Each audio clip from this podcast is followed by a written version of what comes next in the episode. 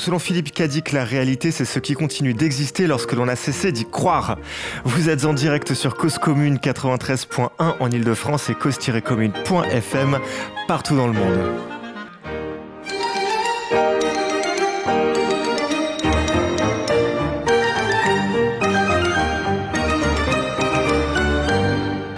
Sommes le 20 mars et il est 21h07 avec un léger retard, excusez-nous.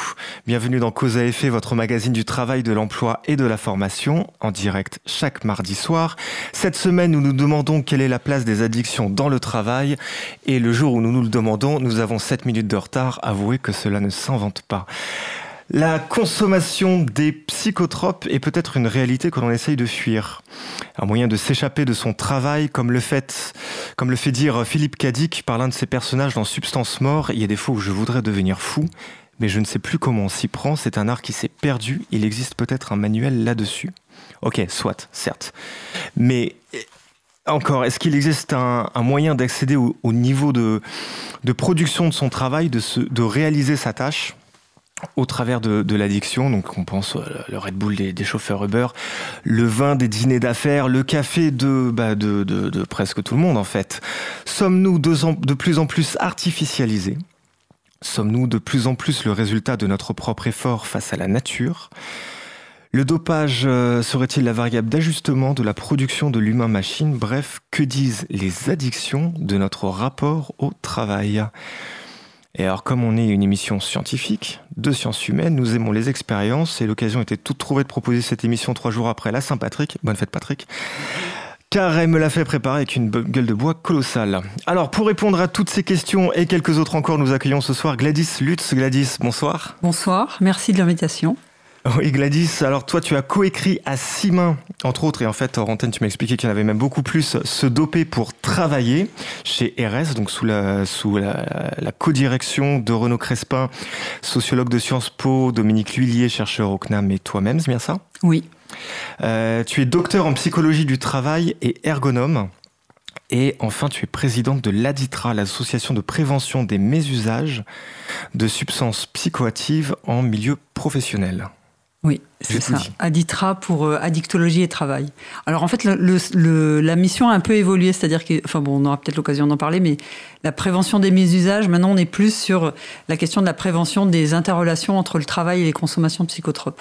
Mais on, voilà, on aura peut-être l'occasion d'en parler parce qu'effectivement, on est, enfin c'est vraiment une question. Là, vous êtes au cœur avec le, le, sujet de ce soir, vraiment dans, dans, dans une question qui est qui est en train de se penser, qui évolue. Euh, donc voilà. Donc entre autres, le thème, enfin le, la mission de d'Adisra évolue aussi.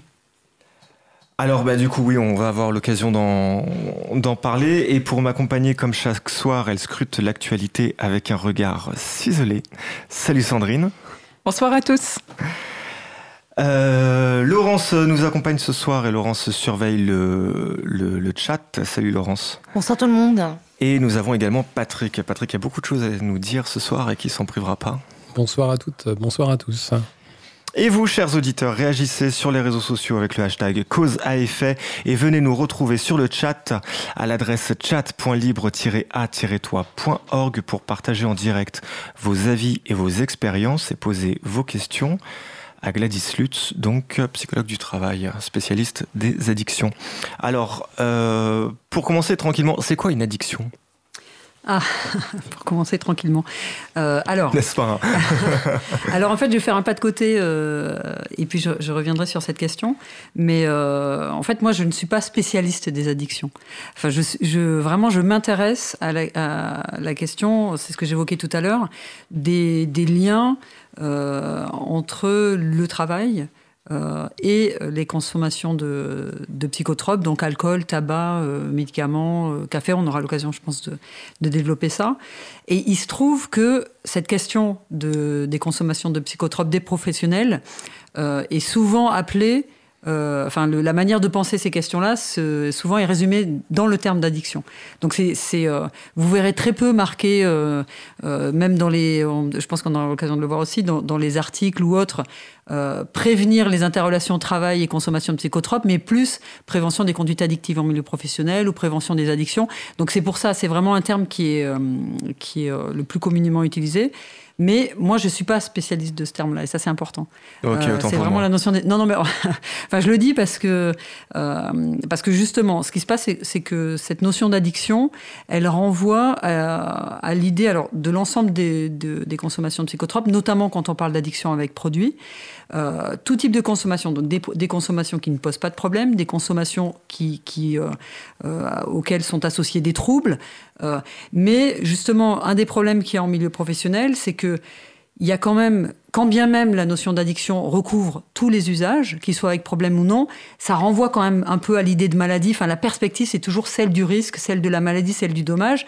Et donc, ça, ça, réduit le questionnement du côté de ces troubles-là, qui existent, hein, qui existent bien, mais qui sont loin de résumer la totalité euh, des consommations, qui en grande majorité sont, des consommations et des usages sans problème.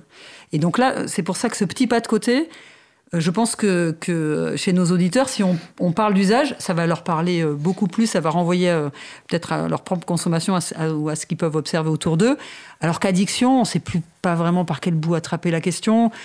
souvent, c'est, on pense, c'est une approche qui est plutôt médicale. Donc voilà, donc on, pourra évoquer les deux si, vous le souhaitez, mais vraiment, moi, je sais que je pense que ce qui est intéressant, c'est vraiment d'aller voir du côté des usages. Ok, alors donc du coup, allons voir du côté des usages. C'est quoi les usages des psychotropes en situation de travail?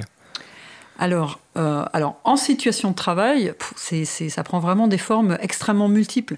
Vous allez avoir, euh, alors le grand classique, euh, c'est la pause cigarette ou la pause café, qui est quand même classique au sens que c'est le plus fréquent, qui, est, qui souvent sont des temps sociaux, donc vraiment des moments organisés, on se retrouve, on a des rendez-vous, parfois avec tel ou tel collègue ou, ou tel et tel autre membre de l'entreprise. Donc il y a ces moments-là. Il y a euh, éventuellement aussi euh, les usages en milieu professionnel qui peuvent être euh, les, consommations d'alcool au moment de pause ou de, départ en retraite, par exemple, ou, ou d'apéritif ou autre.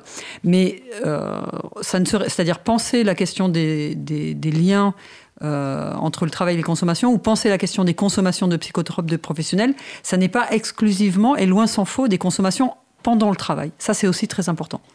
Alors, on a une question sur le chat euh, de, Palu. Euh, tout simplement, c'est quoi un psychotrope? Ah oui, oui.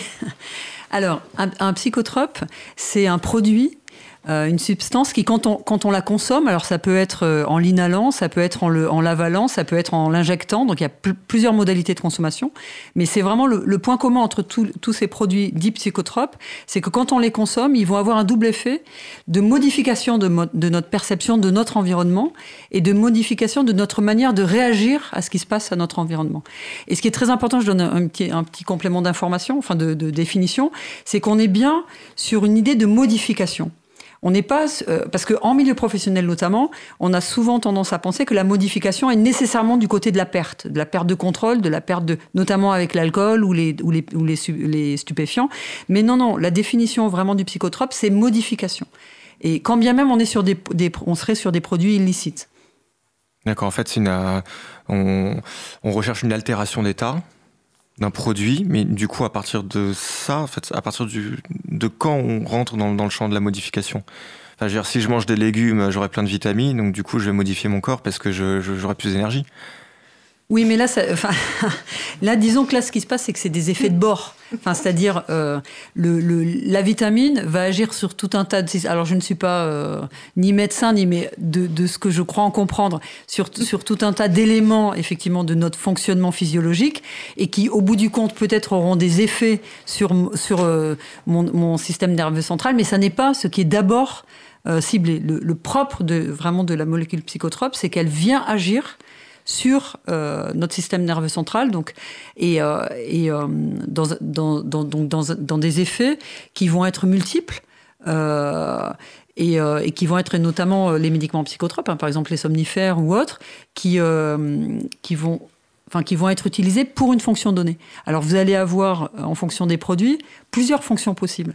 Enfin plusieurs modalités de modification ou de ressenti différentes. Et notamment l'alcool est un peu champion du monde euh, parce que c'est un produit qui va être à la fois, euh, par exemple, possiblement excitant, euh, possiblement au contraire calmant et, aussi un antalgique. On parle des trois A, c'est-à-dire c'est un produit qui est à la fois anxiolytique, antidépresseur et le troisième A, à cette heure-ci de la soirée m'échappe, mais enfin du côté de l'excitant en fait, antidépresseur, anxiolytique et non, non et antalgique, voilà, antidouleur. Donc c'est voilà, c'est un, un, médicament, enfin c'est un, un, gros lapsus. c'est un, produit qui peut être. Euh, Alors, si je résume, l'alcool est un médicament et les légumes des psychotropes. Combien par jour de légumes hein Vous êtes en direct dans Cause à effet sur 93.1 et on est en train de vous dire que les légumes sont des, des psychotropes et l'alcool est un médicament. Bienvenue. Non, non, non, bien sûr, on, on c'était histoire de, ouais, voilà, d'essayer de, de, de, bien comprendre et de, et de tirer le l'affaire jusqu'au bout. Mais alors, donc, du coup, si je comprends bien, il faut que le produit, il ait un, un, un, effet sur notre système nerveux central. Et, donc il faut que ce soit le, le, premier, euh, la, la, la, première condition de consommation. En fait, c'est l'effet premier qui après va avoir des effets euh, parce que, enfin, après, ce qui se passe, c'est que les, les, produits dits psychotropes sont aussi des produits qui, qui ont d'autres types d'effets. Euh, notamment, si je reviens à cette idée de l'alcool ou du tabac, par exemple. Euh, enfin, en l'occurrence, le tabac, comme il y a plusieurs produits, il n'y a pas exclusivement la nicotine, mais si on, on repense à la molécule alcool, euh, c'est une molécule qui va avoir des effets psychotropes et qui va avoir d'autres effets euh, de, de, modifications euh, physiologiques, purement physiologiques, par exemple, entre autres, la déshydratation, par exemple. Il vient, ça vient agir sur nos cellules et, euh, et activer une perte d'eau de la part des cellules. Voilà. Ça, c'est un, un, des autres effets, d'où une certaine forme de toxicité. Après aussi, ça... ça enfin bon, là, moi, je suis pas biologiste, hein, mais... non, non, bien sûr. Mais, voilà, mais, mais, en tout cas, un des... Ouais. Et puis aussi, alors ce qui est intéressant, c'est que hum, sur ces, il y a aussi, c'est là où la notion d'usage est importante, c'est-à-dire que le produit euh, et les produits psychotropes ne peuvent pas se penser indépendamment de leurs usages. Et donc c'est aussi la notion de psychotrope, c'est non seulement l'effet, euh, j'allais dire pharmacologique, mais c'est aussi l'usage. Ah, et, euh, et okay, en fait, l'usage des, des, psychotropes a été fait justement le plus souvent. Alors euh, dans, dans les histoires de l'humanité, hein, dans les différentes euh, sociétés humaines et depuis vraiment des millénaires, il y a eu une consommation, alors que ce soit de, de en général de plantes du coup à l'origine, pour ces effets-là c'est-à-dire qui ont dû être perçus, même il y a très longtemps, et, euh, les produits ont été utilisés à, des fins, euh, soit de justement de, tenir, enfin d'excitant, ou de donner de l'énergie, ou au contraire euh, de calmant, d'antidouleur. Euh. D'accord, donc on peut commencer à parler de psychotrope. J'essaye de le redire pour voir si j'ai bien compris. À partir du moment où le produit a un effet sur nous, et on est obligé de penser l'effet de ce produit. On est obligé de l'anticiper, de le conscientiser c'est pas forcément le premier effet, mais en tout cas, il, en a un sur nous et on est obligé d'y penser. On va pas forcément penser aux vitamines des légumes, mais on peut pas faire l'impasse du fait que le café va nous rendre nerveux à un moment donné, même si, quand bien même on le boirait pour son goût, ou, euh, l'alcool, euh, et ainsi de suite. C'est bien cela? Alors, votre pensée passe par des méandres. non, non, euh, en fait, alors, ce qu'il y a, c'est que c'est aussi alors une autre composante euh, de, de, euh, des usages de psychotropes. Des psychotropes, c'est que c'est, ce sont aussi des produits sociaux. C'est-à-dire que, en général, euh, la première fois que je suis mis au contact euh, d'un psychotrope, ça va être soit via mon milieu familial ou mon milieu social, parce que je vais apprendre. C'est-à-dire vraiment, et ça c'est très important, je vais, euh, apprendre à consommer ou je vais observer d'autres euh, consommateurs faire usage d'une cigarette par exemple ou d'un verre de, vin ou de, éventuellement en fonction des milieux, hein, ou, de, ou, des milieux et puis surtout des cultures, enfin des pays, du cannabis ou autre. je vais donc observer ça et je vais être traversé par ce sens social aussi du produit. Euh, donc, et ça, c'est une expérience euh, très très forte. Euh, quand vous êtes un enfant dans nos pays, euh, le champagne va être là au baptême, au mariage, ou enfin à différentes étapes de manière très ritualisée. Donc, quand bien même je n'ai pas encore goûté comme enfant au produit, je vais être traversé de, toute cette puissance symbolique, euh, tout le plaisir que je peux obs observer euh, chez mes parents. Et donc, c'est ça qui est très important aussi, euh, notamment avec ces produits-là, c'est que ces, produits vont avoir des effets indépendamment de, la dimension pharma pharmacologique. Ils vont avoir des effets par le sens qu'ils ont, social, euh, culturel euh, et autres. Laurence, qu'est-ce qu'il en pense, le chat? Euh, oui, mais justement, à ce propos-là, Palu disait euh, Nous nous prenons du café à volonté pour se donner du courage et surtout médire du chef et causer cuisine. Donc c'est. Bah oui, mais c'est ça. en fait, c'est là où c'est très intéressant parce que là, dans cet exemple, ce qu'on voit, c'est que le la fonction du café va être de par effectivement sa fonction euh, excitante, enfin psychotrope, mais aussi de par sa fonction sociale. C'est-à-dire que la pause café telle qu'elle est décrite là, elle va faire du bien sur plein de dimensions. Et entre autres, pouvoir dire du mal à un moment donné, ça permet de lâcher prise, de passer à autre chose. Et, ça, et ça, construit une, sorte de connivence, de connivence, par exemple, avec les collègues, euh, qui, vont permettre de repartir, de se vider la tête. Et voilà. Et donc, ce qu'on voit, c'est que ça n'est pas uniquement le café pour produit. Vous aussi rejoignez le chat sur chat.libre-a-toi.org. Vous êtes toujours en direct dans Cause à effet. Il est 21h22. Laurence, on a encore d'autres avis? Oui, il y a une autre question du coup un peu dans le prolongement de, du rapprochement entre l'usage d'un certain type de psychotrope et du coup euh, des usages sociaux dans certains milieux professionnels. En fait, c'est l'association usage et certains milieux. Donc c'est Barbe Blanche qui dit il y aurait une légende qui dit que la coke est très courante dans certains milieux professionnels. Donc l'art, la télé, les médias, euh, chauffeurs, pub, finance. Est-ce que c'est une légende urbaine?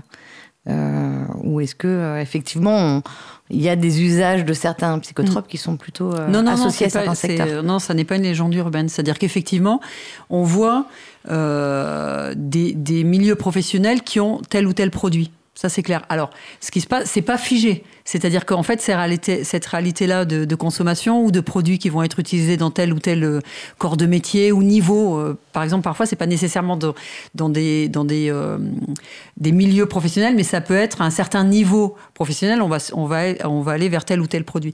Mais par rapport à ça, ce qu'on voit, c'est que ça, ça évolue aussi. C'est-à-dire, notamment, il y a, une diminution importante du coût de la cocaïne, qui fait que c'est un produit qu'on retrouve dans le bâtiment, qu'on peut retrouver dans des métiers où il y a parce que la cocaïne est un produit qui, en tout cas, quand elle ne rend pas malade, parce qu'il y a des personnes pour lesquelles ça ne va pas du tout, mais si ça vous convient, c'est un produit qui est, qui est extrêmement euh, puissant, enfin, qui a des fonctions vraiment très, très intéressantes. Allez, on fait un petit point actu. Euh, on va écouter Sandrine euh, qui nous fait notre, notre fact-checking du jour. Sandrine. Ok, bah justement, je voulais rebondir sur. oui, oui dis-moi. Non, je voulais rebondir sur un article du Monde en date de novembre 2017. Ok, allez, tout de suite, Sandra.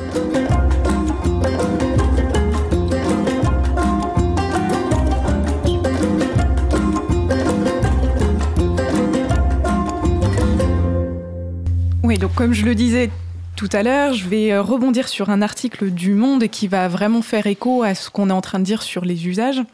Euh, donc cet article, alcool, médicaments, cocaïne, chez certains une nécessité pour tenir au travail. Euh, donc à l'appui de nombreux témoignages, les auteurs rendent compte d'une situation inquiétante. François, une des personnes interviewées par les journalistes, affirme Il y a les drogues que l'on administre, administre à ses patients et il y a celles qu'on prend. Il évoque les somnifères pour ne, pas perdre une minute à ne pas dormir, les injections de glucides pour tenir une journée sans pause déjeuner et la cocaïne pour, cette fois, ne pas dormir pendant les 12 heures de garde. Euh, comme le souligne Marie Peset, docteur en psychologie et psychanalyste, le milieu de la santé est particulièrement touché, mais il est loin d'être le seul. À vrai dire, le phénomène serait très généralisé, touchant tous les métiers et toutes les catégories socio-professionnelles. Elle regrette par ailleurs qu'aucune étude d'envergure ne soit menée sur les pratiques addictives au travail, sachant que certains secteurs seraient a priori plus touchés que d'autres, notamment le BTP, l'agriculture, la restauration ou bien encore celui de la sécurité. En revanche, les études menées sur le sujet indiquent que l'alcool serait la première cause, la première substance pardon, consommée au travail. Par exemple, Julien, cuisinier de 34 ans qui enchaîne depuis 10 ans les petits boulots saisonniers, explique être devenu alcoolique en moins de temps qu'il ne faut pour le dire, dans un milieu où les patrons préfèrent te payer des verres plutôt que des heures supplémentaires. Qui plus est, Laurent Carilla, psychiatre spécialiste des addictions, affirme que les personnes qui consomment des substances au travail connaissent généralement le produit avant dans leur sphère personnelle. Le tableau étant ainsi dressé, il s'agit maintenant d'en identifier les causes. Pour Marie Peset, cette situation tient pour une large part aux, mutations des organisations du travail où les objectifs intenables deviennent la norme. Elle pointe également du doigt une idéologie managériale reposant sur un incessant dépassement de soi pour laquelle il deviendrait acquis que pour ne pas perdre son travail, il faut accepter de perdre sa santé. Car il faut bien le rappeler, l'usage de ces substances vise à améliorer la productivité ou, ou tout simplement à tenir. Comme le précise l'article, dans le BTP, l'agriculture et la pêche, la consommation d'alcool ou de cannabis permet de se mettre en mode automatique pendant des tâches répétitives ou de surmonter des conditions de travail éprouvantes physiquement. Olivier, 52 ans et cadre supérieur, dit avoir commencé à prendre de la cocaïne au bureau parce qu'il était confronté à une charge de travail de plus en plus élevée. Les témoignages recueillis montrent que la consommation de ces substances serait comme une obligation un besoin, une nécessité dont on ne peut se passer. Aussi, on constate que les usages peuvent s'additionner et les raisons varier d'un environnement de travail à un autre. Par exemple, le journaliste Geoffroy Le Guilchet raconte dans son livre Steak Machine, publié en 2017, 40 jours de travail dans un abattoir. Les observations sont édifiantes. Un grand nombre d'ouvriers tournent à la bière, au whisky, au joint, mais aussi au LSD et à la cocaïne, pour surmonter une souffrance à la fois physique et psychologique. Concernant les raisons, certains expliquent que le recours à ces substances est un moyen de tuer l'ennui au travail. À Marie Peset de résumer la situation ainsi. Soit le travail vous abrutit, soit il faut s'abrutir dans son travail cette dernière estimant que l'organisation du travail ne tient pas compte du corps et du bien-être du salarié et seulement de sa productivité. Toujours est-il que, si ces usages trouvent leur source dans l'organisation du travail, le sujet reste profondément tabou et embarrassant pour les entreprises. Renaud Crespin, co-auteur de l'ouvrage Se doper pour travailler, résume la situation en ces termes. Certaines entreprises ferment les yeux, car tant que le travail est fait, il n'y a pas de problème. C'est aussi l'approche qui doit évoluer. En effet, le problème est aujourd'hui traité d'une manière individuelle, faisant ainsi reposer l'entière responsabilité à l'individu. Autrement dit, il serait temps de sortir du jugement moral et ne pas se contenter de sanctionner pour enfin prendre en compte l'impact de l'organisation du travail sur ses usages.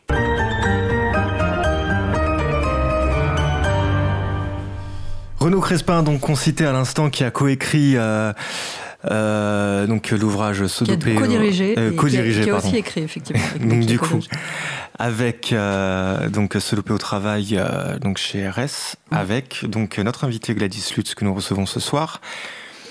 alors du coup, Qu'est-ce que ça t'évoque tout ça Parce que je t'ai vu songeuse et. Oui, oui j'ai noté parce que c'était très intéressant. Euh, et puis en plus, effectivement, ça, ça, donne un, un, second souffle hein, par rapport à la discussion qu'on avait précédemment, et notamment l'idée de tabou. Euh, alors, euh, ce qu'on observe vraiment, et notamment c'est ce que disait Marie Peset dans, les, dans les extraits que vous évoquiez, c'est que, et, ou Renaud, c'est que, en fait, il y a eu un déplacement de tabou. C'est-à-dire qu'historiquement, ce qui était vraiment tabou, c'était de parler de ces consommations, et notamment les, les drogues illicites. Euh, et l'alcool en milieu professionnel. Et en fait, là, ce qu'on peut observer, c'est qu'il y a quand même à la faveur de, grandes politiques publiques depuis le début des années 2000 et notamment 2006, il y a vraiment eu une dynamique pour parler des produits, pour parler de consommation en milieu professionnel, mais toujours dans l'approche que vous évoquiez, c'est-à-dire dans une approche très individualisante, euh, moraliste, voire juridique, mais dans cette idée finalement que le, fait de consommer n'est que de la seule responsabilité du consommateur et, euh, et, en plus est par définition un risque. C'est un peu ce que j'évoquais précédemment.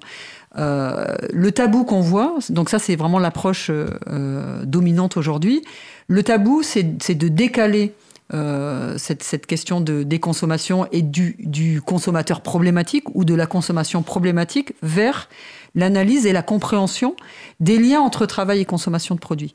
Et avec, avec l'idée aussi, en laissant la perspective que le produit puisse venir aider, aider euh, le travail, enfin aider le travailleur, mais donc aussi aider la production et aider le travail, et ne soit pas exclusivement un problème.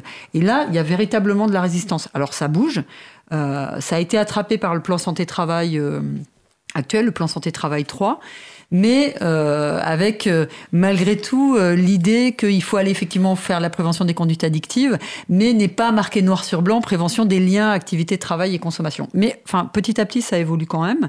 Mais un des, enfin en fait une des difficultés c'est que cette, cette approche très individualisante, notamment en prévention, elle se construit pas uniquement parce que dans les entreprises, euh, il y aurait de la résistance de la part des employeurs, par exemple. Ça, c'est l'idée qu'on pourrait avoir, un peu logique comme ça. En fait, la, résistance, elle se construit souvent euh, aussi avec euh, les syndicats ou avec et puis aussi avec les intervenants externes de type, enfin, qui viennent plutôt du monde de la dictologie, parce que tous ces acteurs ont on est vraiment pétri euh, de, de, représentations qui sont sur, euh, du côté de l'idée que la consommation est un risque, c'est ce que j'évoquais tout à l'heure, exclusivement un risque, et que finalement, réguler ces consommations, c'est une affaire individuelle. Et tout, donc tous les acteurs qui portent la prévention, la porte sur cet angle-là. Donc euh, il y a une forme d'alliance invisible, comme, dirait euh, Renaud Crespin, où euh, quand bien même on poursuivrait des objectifs différents, parce qu'on pourrait dire que l'employeur est dans une logique, enfin de manière caricaturale, hein, le médecin du travail dans une autre ou l'addictologue dans une autre et les syndicats encore dans une autre, en fait dans les faits, sur cette question de, consommation de psychotropes, tout le monde est à peu près dans la même direction. Et donc c'est là où il y a la nécessité de déconstruire euh, l'existant, de comprendre ce qui est à l'œuvre, de comprendre les postures des uns et des autres, pour comprendre qu'en fait, il faut, il faut pour pouvoir enfin, sortir de ce tabou de la compréhension des liens entre travail et psychotrope, il faut vraiment changer de place. Il faut changer de grille de lecture. Et ça, c'est euh, vraiment pas évident. Euh, enfin, c'est en train de bouger. Hein. Non, mais on, va tenter cette, cette, expérience, on va essayer de, de, changer de grille de lecture. Du coup, le, le, tabou aussi peut venir des individus eux-mêmes qui consomment. Euh, prendre de l'alcool sur le lieu de travail, c'est aussi une honte dont on ne veut pas forcément parler. Du coup, ça va obliger, entre guillemets, à avoir justement cette approche très individualiste où je vais aller voir mon médecin du travail, etc. Parce que justement, il y a cette honte d'en parler. Oui, parce que, en, fait, le, ce qui se passe, c'est que, que hum, cette approche individualisante euh, de la consommation me regarde euh, vient aussi euh, finalement s'articuler avec une pensée qui est quand même vraiment très dominante dans le, dans le monde du travail contemporain, qui est en gros ce qui m'arrive au travail, indépendamment de la question des addictions. Mais ma manière de conduire mon travail et ce qui m'arrive au travail est de mon ressort et de mon ressort seul. C'est-à-dire que vraiment toutes les, modalités managériales qui sont de plus en plus vers, vers, euh, vers une individualisation, une atomisation, euh, finalement, font sens. Enfin, cette approche individuelle, individuelle fait vraiment sens avec la question des usages. Et donc, c'est vrai, effectivement, que consommer un produit, je ne vais pas le mettre euh, sur la table parce que je ne pense même pas que ça puisse être mis, être socialisé, enfin être pensé comme une question collective. Donc du coup, ça va renvoyer à ma faiblesse. C'est-à-dire que ça va effectivement renvoyer à quelles peuvent être les raisons professionnelles qui me conduisent, ou éventuellement privées d'ailleurs. Et donc, je deviens le maillon faible si je parle de mes consommations.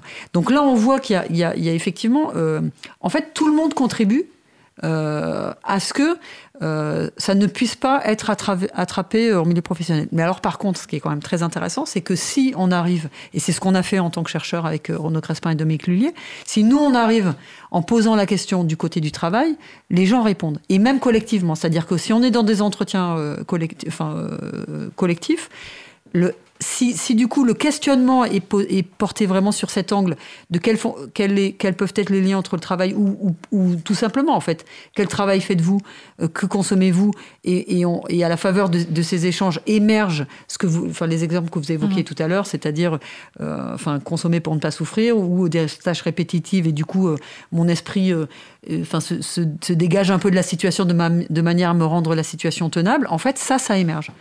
Donc c'est ça qui est très intéressant, c'est-à-dire que si on change de, grille de lecture, on, contribue à, une discussion, à un autre type de discussion. Le tabou saute en fait. Alors essayons de faire sauter le tabou. Euh, euh, dans quelques instants, vous êtes toujours, euh, vous écoutez toujours Cause à effet, le magazine du travail, de l'emploi et de la formation. Bienvenue si vous nous rejoignez, nous sommes en direct avec Gladys Lust, présidente d'Aditra, pour parler de l'addiction en situation de travail. Allez, on va s'écouter euh, The Dope Show de Marilyn Manson. Et vous pouvez nous rejoindre sur le chat, le, chat pardon, pour nous faire part de vos, témoignages. chat.libre-a-toi.org. Tout de suite, The Dope Show. Cause commune 93.1 La voix des possibles.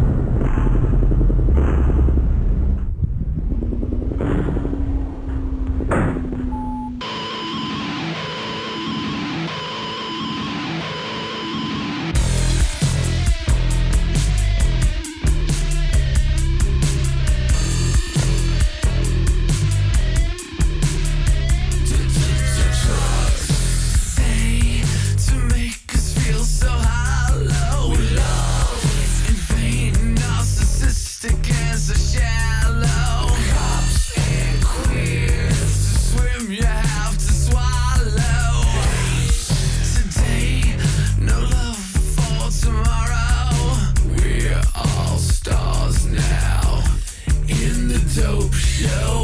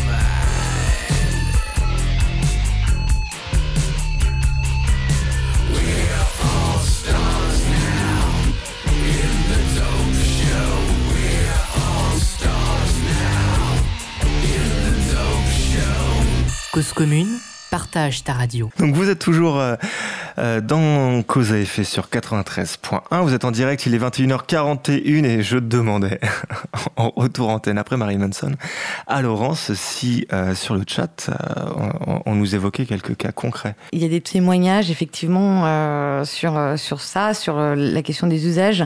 il y a Sisbis qui dit pour bosser sur des créations, des zigs, des algos, bah, il faut être super actif, donc faut pas dormir, être vigilant, énergique, entrer dans les délais, blablabla. Bref, esclave à plusieurs milliers d'euros par mois, bah, c'est un choix. Et là, il faut, il faut rester jeune.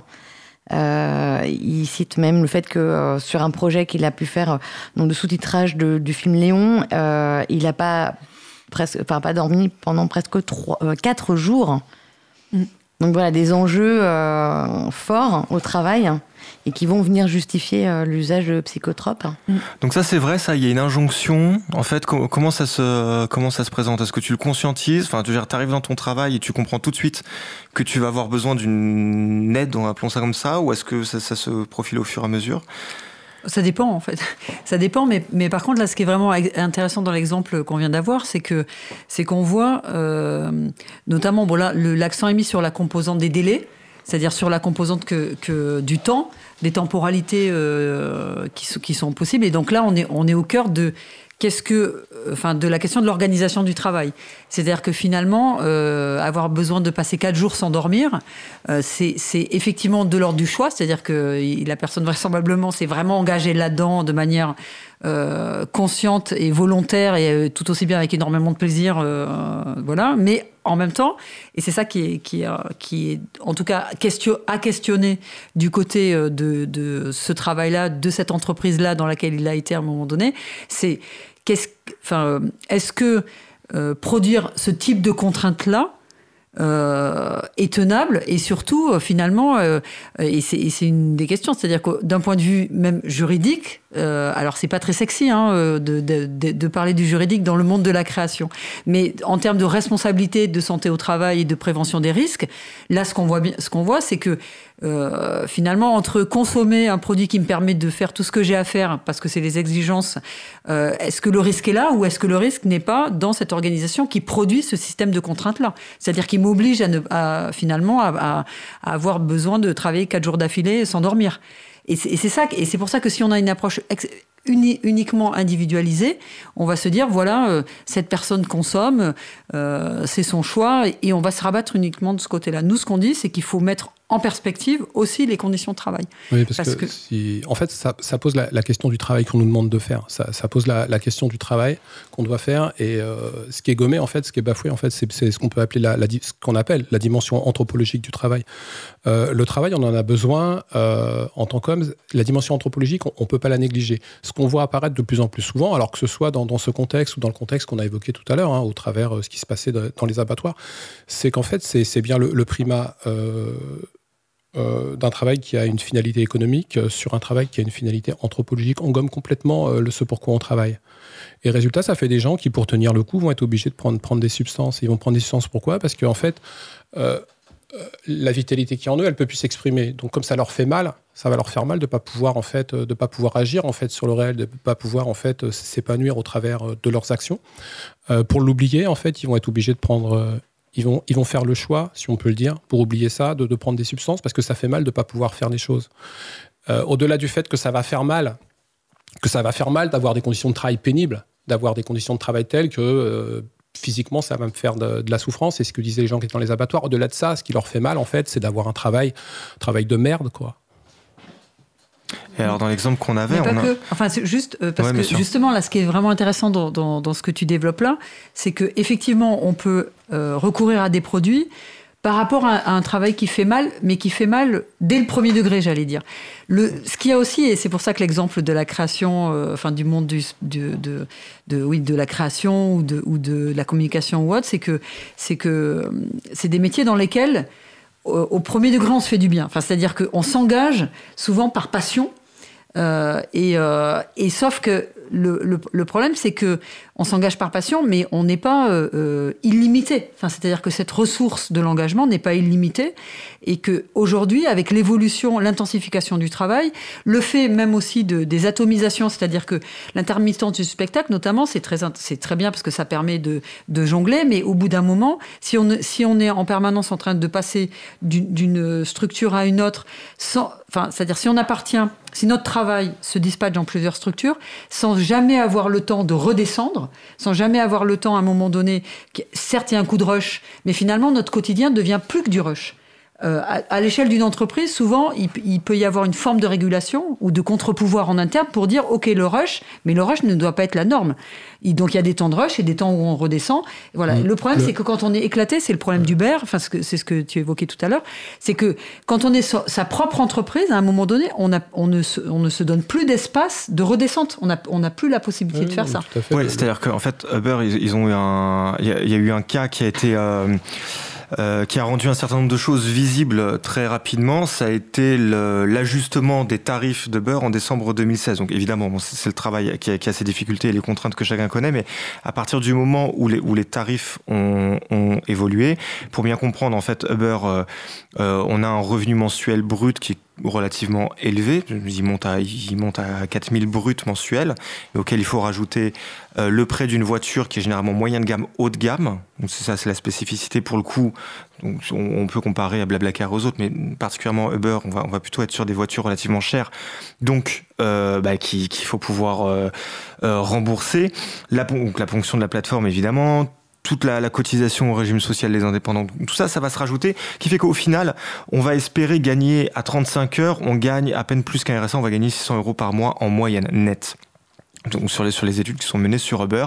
Et pour monter au SMIC, il faut, il faut travailler 50 heures, 60 heures. C'est-à-dire qu'en fait, c'est l'organisation du travail elle-même, en fait, qui va agencer cette cadence et qui fait qu'on on, peut plus sortir de cette cadence et on se retrouve en fait dans un, dans un, rush permanent. Je parle pas, euh, évidemment, il faut qu'on rajoute à ça euh, le fait qu'il va falloir travailler, recréer un rush par-dessus un rush si on veut partir en vacances, c'est-à-dire travailler d'autant plus à un moment donné si on veut provisionner pour pouvoir avoir un mois en moins. Et euh, c'est un travail de nuit, on parlait notamment de, des travails de nuit la semaine dernière donc euh, mardi dernier avec Arnaud Metlen euh, en direct sur cette antenne, puisque c'est un médecin du sommeil.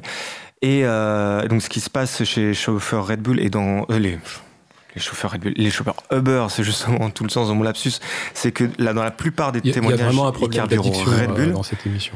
Oui, clairement. euh, ils carburent au Red Bull toute la nuit pour tenir, donc avec après derrière les, aussi les conséquences de santé, etc., etc., etc. Oui, ben, en fait, bon là c'est un exemple euh, effectivement qui est intéressant parce que euh, bah, ce qu'on voit vraiment c'est que c'est que euh, la ressource, c'est-à-dire que la, vraiment la ressource pour travailler, elle est individualisée aussi. Donc, euh, euh, si j'ai besoin d'enchaîner de, des nuits, des journées pour faire effectivement au bout du compte euh, les 70 heures ou les 80 heures qui vont me permettre d'atteindre le salaire que j'attends finalement, et eh ben c'est là où le recours à, à, des, à, des, excitants ou à des stimulants. Alors, enfin de manière et ça c'est intéressant parce que quand, vous enfin quand tu décris le fait qu'il y a une consommation tout au long de la nuit, c'est vraiment ça. Ça c'est une des particularités et notamment par exemple de la cocaïne aussi. C'est-à-dire que c'est on ne on ne consomme pas un produit pour un shoot ou pour, ou pour une montée importante, mais c'est vraiment sous l'idée de l'étayage. C'est-à-dire que si on faisait un petit schéma, c'est euh, ma, courbe de vigilance ou ma courbe de, capacité à travailler, elle peut, parce qu'on est humain, à un moment donné, euh, j'ai un, coup de, pompe ou un, ou un coup de fatigue, hop, je viens prendre ce que notamment euh, un addictologue qui s'appelle Michel Hautefeuille a très très bien décrit, c'est des, micro-pointes juste pour, retrouver l'énergie que je n'arrive pas à générer, que je n'arrive plus à générer. Et, c'est un des en fait un des problèmes, c'est euh, c'est que c'est très efficace. Et donc du coup, c'est effectivement une mécanique à laquelle tout à l'heure tu posais la question de la conscience de ça. En fait, ce qu'on voit, c'est que il n'y a pas forcément, enfin, il y a à la fois une conscience de ça, il y a une expertise de ça. On va choisir tel produit à tel moment euh, selon tel dosage. Enfin, il y a vraiment vraiment une expertise. Mais pour autant, c'est pas nécessairement pensé au sens euh, parce que le penser, euh, je pense que ça ferait souffrir euh, si, si, on voyait à tel point, on, enfin à quel point on est dépendant, c'est-à-dire que non seulement il faut du carburant pour le véhicule, mais il en faut pour nous aussi. ça serait pas forcément simple. Donc du coup, c'est souvent mis de côté. Enfin, on veut pas vraiment voir ça. Quoi. Oui, ce que tu dis, c'est en fait, on se rend pas de compte, on, on, on, va, on va pas réfléchir et, se dire bon, alors là aujourd'hui, je vais commencer une nuit de course, donc je vais boire 4 Red Bull, donc 1 à 2 heures du matin, 1 à 3, etc. C'est pas euh, une stratégie comme ça qui est, pensée si fort. Par contre, si on commence à, compter et à se rendre compte de tout ce que ça, ça implique, là, là, il y aurait, une souffrance supplémentaire parce qu'en fait, on, prendrait la mesure de, de la chose. C'est ça que tu veux dire? Bah, En fait, il y a de la stratégie. Parce que c'est ça qui est intéressant, c'est qu'il y a vraiment, il y a, il, y a, il y a, des modalités de régulation de ces consommations où il y a vraiment de la stratégie, mais souvent, quand on va en parler, ça va être sous la forme de l'humour, ou sur la forme de, de, voilà, de la blague ou de l'euphémisation. Alors ça, c'est un grand classique, c'est-à-dire que euh, vont, vont être décrites des consommations hyper importantes, mais sous l'angle de oui, je prends un petit coup. Euh, voilà où j'ai où je fais mon petit marché, c'est-à-dire qu'en fait il y a, cohabite euh, une réalité très importante, mais, mais avec une, une, une, présentation qui minimise. Et cette minimisation est, est vraiment intéressante parce qu'elle est elle est justement pour, pour pas du tout montrer le réel, quelle place prend ces produits euh, pour travailler. Quoi. Alors c'est justement l'exemple qu'on qu'on avait tout à l'heure sur le sur le chat, donc sur la sur la création, sur le monde de la création, parce qu'effectivement il y avait la, question du temps, mais il y avait aussi la manière dont l'organisation sociale récupérer toutes ces questions, les traiter sous forme d'humour. Donc, on, on, faisait ces courses dans la boîte. Euh, nous disait-on, avec pot de départ, pot d'arrivée, euh, les fêtes, machin, quand il y a des contrats obtenus, etc. etc. Laurence, tu l'as peut-être sous les yeux encore. Oui, oui, oui, et il n'y a pas lui qui, qui complète, parce qu'il y, y, a un débat sur le chat et pourquoi c'est si difficile d'interdire l'alcool en entreprise. Donc, pas lui qui lui dit, bah, entre nous, il n'y a personne qui vérifie le contenu des frigos. Donc, ça va mhm. aussi un petit peu dans, le, dans ce sens-là, où finalement, bah une forme de tolérance ou du non-dit ou du non-reconnu, en tout cas. Ben, en fait, ce qui se passe, c'est que, c'est que ce qui est surtout difficile, c'est pas tant d'interdire, mais c'est que l'interdiction soit respectée. En fait, c'est ça la vraie difficulté. Et notamment, euh, enfin, de manière très courante, par les directions elles-mêmes. C'est-à-dire que euh, et, et, ça et ce qui est intéressant, c'est que bon, une fois qu'on a fait ce constat, ce qui est vraiment intéressant, c'est de déplier, c'est-à-dire de voir concrètement comment comment les choses se passent, s'il y a des consommations, euh, où est-ce qu'elles se situent, quelles fonctions ont ces consommations pour les individus et pour les collectifs. Et en fait, ce qu'on voit, et d'ailleurs c'est une des raisons qui fait que, que, les, que les consommations d'alcool résistent, c'est qu'en fait, finalement, il y, a, il y a très peu de problèmes associés. Il y a beaucoup plus de bénéfices à consommer de l'alcool que de problèmes. Et c'est aussi ça, c'est-à-dire qu'il y a, il y a une stigmatisation des produits. Euh, il, y a, y a une, enfin, à la faveur de, de, comment dire, d'une juridiciarisation des relations sociales en milieu professionnel, effectivement, on se dit, bah, pour éviter les problèmes avec l'alcool, on les interdit. Sauf que dans la réalité, en fait, des problèmes avec l'alcool, il y en a très peu. Il y a parfois des consommateurs qui posent problème, mais du coup, ça rentre dans un autre registre. Ça rentre pas dans la registre d'autoriser ou, d'interdire. Ça rentre dans la, dans la question de finalement comment, comment on construit des régulations sociales qui peuvent faire que quelqu'un qui arrive à alcooliser une fois, deux fois, dix fois pendant dix ans, euh, finalement, soit régulé socialement. Et donc ça, ça c'est vraiment important, c'est-à-dire que le, le, en fait, et c'est ça, l'analyser les interrelations travail-consommation de produits, et notamment usage de l'alcool en milieu professionnel, c'est comprendre comment se passent les consommations, quels sens elles ont et quels effets elles ont. Et quand on, quand on voit comme ça réellement, en fait, il y a très peu de problèmes associés aux consommations. Il y a beaucoup plus d'effets positifs. Vous êtes toujours en direct dans Cause à effet sur 93 point 1, l'émission euh, du travail, de l'emploi et de la formation. On a grand besoin de, prendre peut-être un petit euh, bol d'air et une leçon de vie. Et, euh, et ça là-dessus, Patrick va nous aider. On va écouter tout de suite Patrick.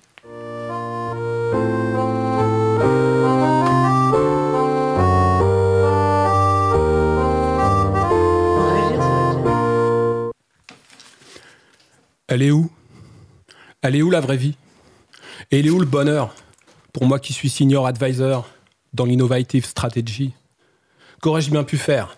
Moi qui explique au super manager le changement par l'increase intelligence, que ce n'est pas, enfin pas vraiment, de l'hypersurveillance, et que les relations seront apaisées avec l'intelligence RH et les objets connectés. J'en fais de gentils organisateurs, de super moments de convivialité, et on envoie dégouliner du bonheur, de pot de départ en pot d'arrivée.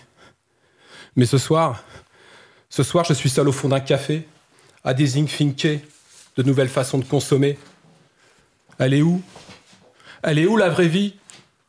Moi, une vraie vie, j'en ai pas. Et celle que j'ai, elle me transforme en chose. Alors le soir, je me saoule, je picole, je bois, et le lendemain, je prends des pilules roses. Et vous là Pourquoi vous me regardez comme ça? Arrêtez, Sinon, je vous fais une tête au carré. Et après, pour vous la faire désenfler, faisant preuve d'empathie, je vous hackerai la gueule avec les glaçons de mon whisky. Elle est où? Elle est où la vraie vie? Des fois, des fois, je viens ici avec un ami, il me dit qu'il rêve d'une autre vie, une vie dans laquelle l'action aurait pour seule et mystérieuse fonction de nous faire sentir vivants et joyeux. Là, moi, je lui dis, arrête un peu, mon vieux, passe-moi un peu de ce que tu fumes ça a l'air fameux. Lui, lui, il me dit que ce serait une vie normale, et même que ça existe dans la philosophie, qu'il rêve de vivre dans une démocratie, dans laquelle la raison serait encore morale, où il n'y en aurait pas une pour chacun, au service de son propre bien. Elle est où? Elle est où la vraie vie? Je me sens souvent vide. Ça vous arrive aussi? Je ne sens plus rien et je n'arrive plus à penser, et pourtant je prends des trucs pour arrêter de cogiter. Elle est où la vraie vie? Je prends des trucs pour annihiler au fond de moi mon essence, ma volonté. celle qui a mal de me voir vivre ce que je vis. Et j'ai peur, et j'ai peur et je préfère rester parti. Car si ma volonté me ramène, si je reviens, que ferais-je de ce que je suis devenu? Moi, même plus fichu, de transformer en vivant mon vécu. Si je reviens, je ne pourrai pas rester. Ma volonté, par amour pour la vie, me la fera quitter.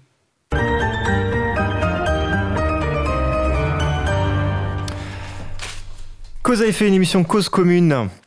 Euh, vous êtes toujours en direct euh, et, euh, je vous propose une petite pause musicale pour continuer à veiller nos esprits. Alors, il s'est frotté très jeune à la réalité du travail, Yves Jamais. Il a fait de nombreux boulots sans s'affirmer en tant qu'artiste tout de suite. Il a été cuisinier, il a été manœuvre dans le BTP, animalier, en laboratoire pharmaceutique ou encore infographiste. Et il est également passé par le monde de l'usine. Il s'en est fait licencier en fait. Et aujourd'hui, il est chanteur. Donc euh, la condition ouvrière fait partie de ses inspirations. L'alcool aussi en fait. On écoute Yves Jamais. Cause commune 93.1 La voix des possibles. La petite clope qui tue le spleen vient de me réveiller un air. Quelques accords que j'assassine sur lesquels je pose mes vers sans les casser, je les entasse dans des octosyllabes morts en attendant que je trépasse. D'en avoir apprécié le corps et je bois et je bois et j'imbibe ma carcasse de tout ce qui coule qui est fort alcoolisé et qui fracasse. Et je bois et je bois et j'imbibe ma carcasse de tout ce qui coule qui est fort alcoolisé et qui fracasse. Je dis là que je me ratatine je vois mon avenir en vain mes émotions s'avident, mes vers en deviennent divins. Sur mes mots, je pose mon prose et propose un deal à la lune que Pierrot nous lâche les choses et qu'il veuille nous laisser sa plume. Et je bois, et je bois, et j'imbibe ma carcasse de tout ce qui coule, qui est fort alcoolisé et qui fracasse. Et je bois, et je bois, et j'imbibe ma carcasse de tout ce qui coule, qui est fort alcoolisé et qui fracasse. La première fois que je t'ai vu, je devais avoir la gueule dans le cul. Pour mettre les serres incitantes et fallait-il que je sois bourré? Fallait-il que tu me plaises Je ne veux pas y penser Fallait-il que tu me baisses si bien que je suis resté et je bois, et je bois, et j'imbibe ma carcasse de tout ce qui coule, qui est fort alcoolisé et qui fracasse. Et je bois, et je bois, et j'imbibe ma carcasse de tout ce qui coule, qui est fort alcoolisé et qui fracasse.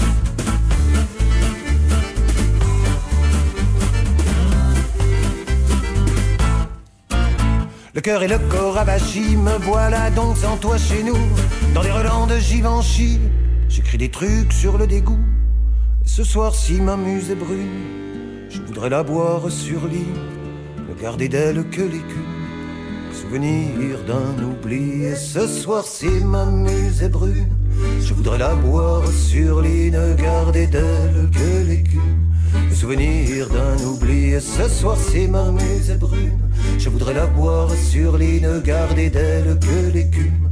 Souvenir d'un oubli. Ce soir, si ma muse brune, je voudrais la boire sur ne garder d'elle que l'écume. Souvenir d'un oubli. Et je bois, et je bois, et j'imbibe ma carcasse de tout ce qui coule, qui est fort alcoolisé et qui fracasse. Et je bois, je bois, et j'imbibe ma carcasse de tout ce qui coule, qui est fort alcoolisé et qui fracasse. Et je bois, et je bois, et je bois, et je bois, et je bois.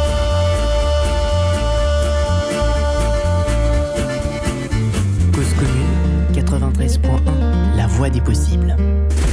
Vous êtes toujours en direct dans Cause à effet sur 93.1 et vous pouvez nous rejoindre sur le chat à l'adresse chat.libre-a-toi.org. Je l'ai dit super vite, mais à force de le dire, je crois que je suis carrément inaudible. Donc chat.libre-a-toi.org pour le dire tranquillement. Euh, et alors, donc, du coup, je, Laurence euh, me, faisait remarquer euh, euh, pendant la coupure musicale une, remarque de, de, Barbe Blanche qui sur le chat disait enfin oui enfin les, les si l'ouvrier si l'ouvrier consomme c'est un problème. Par contre la direction la direction on dira rien. Est-ce que c'est pas peut-être un petit peu plus compliqué? C'est-à-dire qu'en fait on on, sait que dans l'organisation du travail, donc y compris dans la hiérarchie, ça fait partie du job, et on va probablement fermer les yeux euh, dans un certain nombre de situations tant que ça permet de maintenir la productivité. Il y a une espèce de maintien comme ça tacite qui se fait, et c'est plutôt au moment où ça va poser problème que là, du coup, la, responsabilité peut tomber sur quelqu'un. Euh, alors, euh, alors, de toute manière, c'est sûr que, enfin, si on raisonne en termes de responsabilité, c'est sûr que la responsabilité, elle va, elle va s'engager au moment, enfin, ou le jour où il va y avoir un problème, euh, enfin, un accident ou un incident, et que, et que à la faveur de l'enquête, euh, on découvre qu'il y a une présence d'alcool. Sachant que euh, c'est pas parce que et c'est ça aussi où parfois les, les choses sont, sont, pensées de manière ou sont analysées de manière un peu raccourcie. Enfin, c'est que c'est pas parce qu'il y a présence d'alcool que nécessairement l'alcool a été facteur de l'accident. Euh, et ça, notamment, euh, ce qui est, enfin, sur les postes à risque qu'on évoquait tout à l'heure, enfin, Marie Peset disait que dans les postes de, alors c'était les postes de la sécurité au sens euh, sécurité, comme on voit notamment avec le plan Vigipirate ou autre. Mais, mais c'est aussi ce qui est très intéressant, c'est que on voit des consommations d'alcool sur les postes dits de sécurité. Et euh, donc ça paraît totalement paradoxal, c'est-à-dire qu'a priori c'est vraiment les postes sur lesquels l'alcool notamment est interdit, strictement interdit, et pourtant les statistiques nationales montrent que, que statistiquement les, gens qui sont sur des postes à risque consomment pas mal d'alcool. Parce que justement les, les fonctions psychotropes euh, enfin calmants, par exemple de, de, l'alcool, peuvent venir contrecarrer des situations qu'on vit comme étant euh, risquées dangereuses et permettre d'appréhender de, la, la, situation de manière plus calme. C'est là où c'est très paradoxal. Et donc, effectivement, possiblement, il va y avoir un accident où j'avais consommé de l'alcool, mais cet alcool pas a été pendant longtemps le facteur qui a permis, au contraire, de, que je sois dans une situation beaucoup plus fiable. C'est là où on est vraiment dans, des. Si on prend le temps de comprendre du point de vue des utilisateurs, du point de vue des travailleurs, qu'est-ce qu'ils ressentent, qu'est-ce qu'ils recherchent dans leur consommation, quel effet ça a, en fait, on, voit que les choses sont parfois totalement inversées euh, par rapport à l'analyse qu'on peut avoir euh, de l'extérieur. Quoi. Euh, et ça, c'est en ça où si on ne prend pas le temps d'aller analyser véritablement les liens du point de vue des travailleurs, hein, et pas uniquement du point de vue des règles ou, du point de vue de la prescription, mais ce qui se passe, on se coupe d'une compréhension de, de, la situation et on va continuer à dire bah, c'est l'alcool qui produit les accidents. En fait, souvent, c'est la situation qui était à risque et, euh, et peut-être qu où l'alcool a contribué à ce que ce soit moins à risque, paradoxalement. Et s'il y a un accident, ben, on va faire un raccourci en disant bah, c'est l'alcool le problème de l'accident, enfin le, la cause de l'accident. Et euh, donc ça, c'est euh, par rapport. J'ai fait un peu une, une digression. Ouais, mais... qui non, mais justement, ouais, qui convient très bien, parce que il y, y, a un danger dans cette contradiction. Si on, si on révèle cette réalité du travail donc du coup qui est contradictoire à la, à la euh, prescription euh, et qui dit que euh, l'alcool soulage. Enfin, il y, a une incitation à la consommation du coup qui, qui bah. peut être extrêmement, extrêmement dangereuse.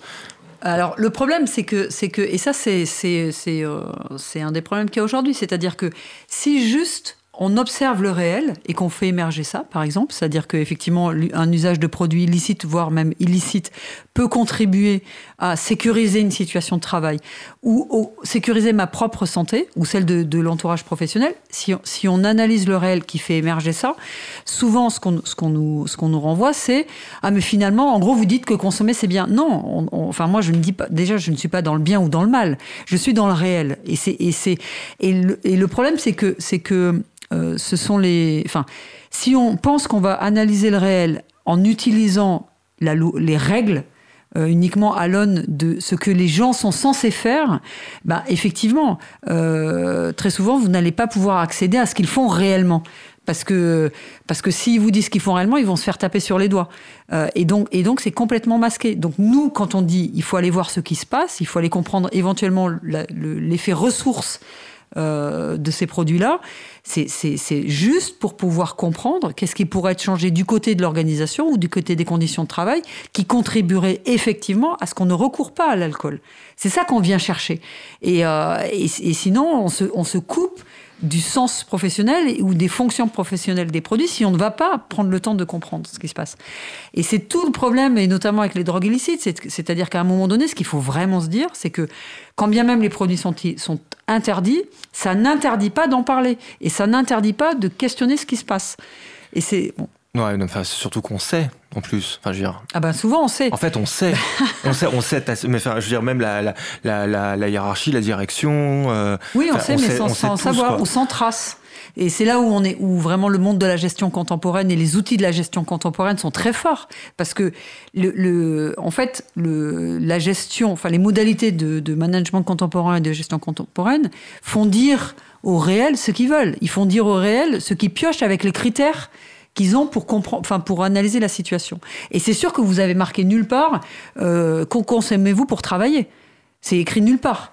Enfin, c'est demandé nulle part, comme ça, configuré comme ça. C'est-à-dire, est-ce que vous avez arrivé à travailler sans avoir à aucun moment besoin de recourir à un produit pour mieux dormir, pour vous détendre, pour arriver euh, enchaîner, euh, bah, notamment dans le milieu hospitalier, 15 euh, heures de garde? Quand vous voyez la consommation, notamment dans, chez les internes, de produits divers et variés, enfin, moi, je n'ai jamais vu un hôpital poser la question de comment vous faites pour tenir les 20 heures de garde.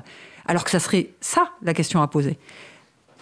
Euh, dans, ces contextes de travail, il y a aussi l'usage des psychotopes pour euh, gérer certaines situations. C'est-à-dire, euh, on n'en parle pas, on ne prend pas forcément le temps des supervisions, de pouvoir débriefer sur des cas qui sont pas forcément simples. Et du coup, là, l'usage des psychotropes a posteriori pour gérer des situations où, qui vont pas forcément être dites, en fait. Oui, oui, bah oui, c'est ça. Bah, en fait, le problème, c'est que, et c'est là où, où, finalement, euh, on est notre propre, enfin, en, tant que travailleur, on est, quelle que soit le, la place qu'on est dans, dans, dans l'échiquier ou dans, ou dans la hiérarchie, on devient notre propre maltraitant. Parce que finalement, on vient masquer, et, et le problème, c'est que les produits sont très efficaces, c'est-à-dire qu'on vient masquer euh, des situations euh, compliquées par des produits qui font que effectivement, ça devient plus compliqué. Parce que si j'arrive pas à dormir, enfin, ou s'il y a une situation euh, qui me fait souffrir physiquement d'ailleurs, parce que c'est vrai que souvent on est avec les psychotropes dans l'idée que ça vient, euh, que ça vient euh, soulager ou tenir sous l'angle euh, mentale, enfin de la santé mentale ou de la souffrance ou du manque de sens, mais pas exclusivement. Là, on voit avec, enfin, il y, a une forte, euh, un fort développement des troubles musculo-squelettiques et, ce que ce que les médecins du travail euh, pointent, c'est que du coup sont associés aux troubles musculo-squelettiques, pardon, des usages dentalgiques forts ou des usages de cannabis véritablement à vocation thérapeutique, parce que le matin, je me lève à l'équerre, il faut que je que je sois en capacité de pouvoir me réengager dans le travail. Bah, si j'ai trouvé le produit qui me permet de me réengager sans avoir à transformer ma situation de travail, je vais, je vais euh, prendre ce produit-là. Et, donc, c'est vrai qu'on devient notre propre. Enfin, en, consommant, en consommant ces produits-là, on devient notre propre. Euh, euh, enfin, on se maltraite. Et, sauf qu'on n'en a pas conscience. Parce que les produits sont super efficaces. Et qu'effectivement, si. Et c'est là où les statistiques, c'est aussi. enfin, avoir uniquement une approche statistique de ces questions-là, ça masque. Parce que si effectivement vous avez trouvé un produit qui fait bien le boulot, qui vous évite de souffrir mentalement ou physiquement. Quand vous allez euh, cocher des cases, et on va vous dire comment allez-vous aujourd'hui ou euh, de manière générale, vous allez dire bah, très bien.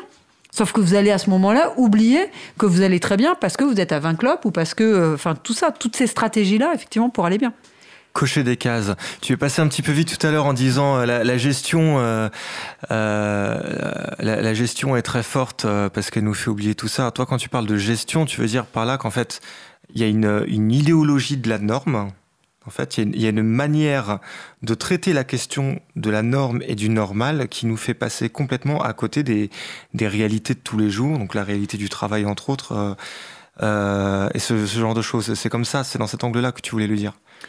En fait, c'est dans l'angle que euh, les tableaux Excel, effectivement, toutes les démarches qualité, enfin l'ensemble des normes ou des procédures de, donc de la prescription du travail qui est à l'œuvre en milieu professionnel euh, aujourd'hui, dans, quasiment tous les milieux, même, les fonctions publiques. Enfin, maintenant, vraiment, c'est partout. C'est-à-dire, on gère euh, des, soignants de la même manière qu'on gère euh, des gens qui produisent des petits pois ou des. Enfin, voilà, on est sur les mêmes approches. effectivement, ce qu'on voit, c'est que ces approches-là de la gestion, finalement, produit une connaissance du travail euh, enfin, produit des traces du travail qui ne sont plus en adéquation avec la manière véritablement dont le travail se déroule. C'est-à-dire que il y, a, vraiment, euh, mais parce que parce que notamment si, on, repense au, milieu hospitalier, c'est-à-dire qu'il y a un moment donné pour pouvoir fonctionner, un hôpital est tenu d'avoir euh, des agréments. Et donc, du coup, pour pouvoir avoir des agréments, il faut que toutes les traces du travail que, vont, que les auditeurs vont, vont étudier bah, disent oui, ok, c'est au carré, au carré par rapport à l'agrément. Et donc, du coup, tout le système a intérêt, mais les opérateurs aussi, à produire les traces qui sont attendues par les, auditeurs, les, enfin ceux qui font les audits. Quand bien même ceux qui font est très différent de des traces qu'ils. Qui produisent. Euh, et, et, donc souvent les écarts qu'il y a entre ce qu'on est censé faire, tout va bien, les indicateurs de santé mentale, de machin sont, sont dans le vert. En fait, dans la réalité vraie, les indicateurs, enfin là, le vrai est plutôt à l'orange, voire au rouge, sauf que tout est au vert. Parce que c'est l'intérêt pour garder son emploi, c'est l'intérêt pour garder euh, euh, l'agrément, enfin voilà, tout, tout est organisé pour que finalement, il y a vraiment une organisation du mm. mensonge et de la parodie. Mm. Et les produits sont là pour ça, sont très efficaces pour ça. Alors que c'est normal que dans le travail, ça aille pas tout le temps bien, en fait. C'est ça le travail, c'est quelque chose de vivant. Et puis on nous met des normes. Et puis, comme il faut les respecter, ces normes, finalement, on a l'impression de toujours vivre, nous, dans un réel qui est défaillant. En fait, notre réel, il, paraît toujours en décalage par rapport aux normes qu'on nous présente. Ouais, attends, juste pour reformuler, euh, et donc pour être sûr que, chacun soit au clair de, ce que euh, Gladys, tu, tu disais à l'instant, c'est-à-dire qu'en fait, autant de, tableaux Excel et de cases à cocher, de QCM et de fiches de poste qu'on crée sont autant de moyens de cacher euh, une réalité. En fait, on, et on s'accommode de ça quotidiennement parce que ça, ça nous permet de, rester justement dans, dans, cette norme et cette gestion qui nous rassure et euh, de ne pas se laisser interférer par, euh, par des éléments extérieurs. Sauf qu'autant qu'on fait ça, autant on se met des œillères et, on n'arrive plus à avancer parce qu'on enfin, on n'arrive plus à voir la, la, la, réalité du monde tel qu'il est. Le, tableau Excel, qui est, qui est, censé interroger en fait sur ce qui se passe, est en fait justement le moyen, ou un QCM ou que sais-je, le moyen de, de, mieux masquer la réalité. C'est ça que tu entends? Euh, Non, alors. En fait, ce qu'il y a, c'est que c'est pas, c'est ce qu'on donne à voir. C'est-à-dire, c'est pas ce qu'on voit, parce que en général, on voit très bien ce qu'on est en train de faire, euh, et, et, on le sait. Euh, mais, le problème, c'est qu'on est tenu de donner à voir autre chose. Et notamment, euh, en gros, de mémoire, je crois qu'on l'évoquait en, introduction, mais euh, quand même, un des leitmotifs dans, dans, les milieux professionnels, c'est faites pas de vagues. Sauf qu'à un moment donné, c'est pas nous qui faisons des vagues, c'est les vagues sont là. Il y a parfois des, inadéquations entre les objectifs, les ressources qu'on nous donne, les contraintes. Et en gros, on nous dit, bah, il, faut que, il faut que ce que vous donnez à voir, ce que vous donniez à voir, pardon, euh, c'est euh, que tout va bien. Et ben, du coup, la, la, la, comment dire, la courroie d'ajustement, enfin le, la dimension d'ajustement, c'est soi, c'est son propre corps, c'est sa propre énergie. Voilà. Du coup, tout retombe sur les individus. Vous êtes toujours euh, dans Cause à effet, une émission Cause commune. Et du coup, Patrick, je t'ai coupé, excuse-moi. Pas un problème. Euh, c'était juste. En fait, je voulais en arriver au fait que finalement, notre peur à vivre dans un réel défaillant, elle fait bien vivre l'industrie du, du médicament. Oui, oui, notamment. Eh ben, d'ailleurs, c'est un peu le sens de ce que dit Sisbis sur le chat en disant euh, Docteur, je me sens fatigué, mon travail me pèse, mes, mes gamins me font. je dors mal, bref, hmm, pas de problème. L'exo Xanax, et vous verrez, ça ira beaucoup mieux. Si les symptômes persistent, vous prendrez un petit Prozac pendant un mois. Oui, oui, bah oui, c'est ça. Mais ça, ce qui est vraiment marrant, c'est que sur différents terrains, moi, dans lesquels je suis allée euh, euh, observer ou discuter avec euh, des professionnels, en fait, on voit maintenant que dans, dans les, enfin, dans les sacs des uns et des autres, avant, c'était on, se passait une clope ou on, ou on s'offrait un café. Maintenant, vous avez effectivement la plaquette de somnifère ou de l'exomile qu'on se passe aussi. Oui, mais ça va même jusqu'à dire qu'il y a une sorte d'institutionnalisation, c'est-à-dire de, de, voilà, de, de, recourir à cette ressource pour quelque part un peu entretenir l'illusion dont vous parliez que tout va bien et dans le meilleur des mondes. Ça va au-delà, ça rejoint un peu ce qu'on évoquait il y, a, il y, a, deux semaines euh, concernant tout ce qui concerne le bonheur au travail ou le, bien-être, qui bascule vers une sorte de, de dictature du bonheur. Et cette, ce, ce, bonheur qui nous est présenté, et on, en fait, ce sont des euh, le bonheur qu'on a objectivé en fait, alors que c'est quelque chose qui regarde chacun, qu'on a normalisé, et on se retrouve face à des gens en fait qui peuvent plus se conformer à cette image qu'on va leur tendre d'eux-mêmes ou qu'on va leur tendre du travail. Donc on va montrer aux gens une image du travail auquel ils pourront jamais se conformer, ce qui fait qu'on est toujours en distorsion. Comme je disais tout à l'heure, on se retrouve dans un, on a l'impression qu'on ne sait pas faire et on a toujours l'impression d'être en décalage, d'être dans une sorte de réel qui est défaillant, alors que le réel, il est toujours comme ça. Le, le, le réel, c'est pas euh, tout va bien et, et ça veut pas dire que tout va mal non plus, mais euh, la vie, il y, a des, y a des hauts, il y a des bas, et dans le travail, il y a des hauts, il y a des bas, parce que c'est quelque chose qui est vivant. Et, à partir du moment où, et à partir du moment où on nie cette, cette chose-là, euh, ça va être difficile d'y faire face. Ce qui est intéressant, c'est quand même de, de, pouvoir le dire que dans le travail, c'est pas toujours bien, parce que c'est pas à partir du moment où je le sais, bah, je vais trouver ça normal, et puis je vais essayer de trouver les ressources. Et c'est justement de trouver les ressources et, de trouver les ressources pour aller contre ce qui va mal, contre de lutter en fait contre le réel qui va me résister. C'est ça en fait qui va me permettre de m'épanouir et ce qui va aussi rendre mon travail intéressant. À partir du moment où on pense que le travail se fait tout seul et qu'il suffit d'appliquer des normes, et ben quand ça va pas, on comprend pas pourquoi et puis bah pour que ça aille mieux, on prend des choses. Allez, on va faire une petite pause. Euh, vous écoutez Cause à effet, euh, une émission Cause commune, le magazine du travail, de l'emploi et de la formation sur 93.1 et on va écouter tout de suite Stupéflip depuis que je fume plus de shit. Cause commune 93.1, la voix des possibles. Depuis que je fume plus de shit, je me rappelle de mes rêves. J'ai pris conscience que le temps passe et que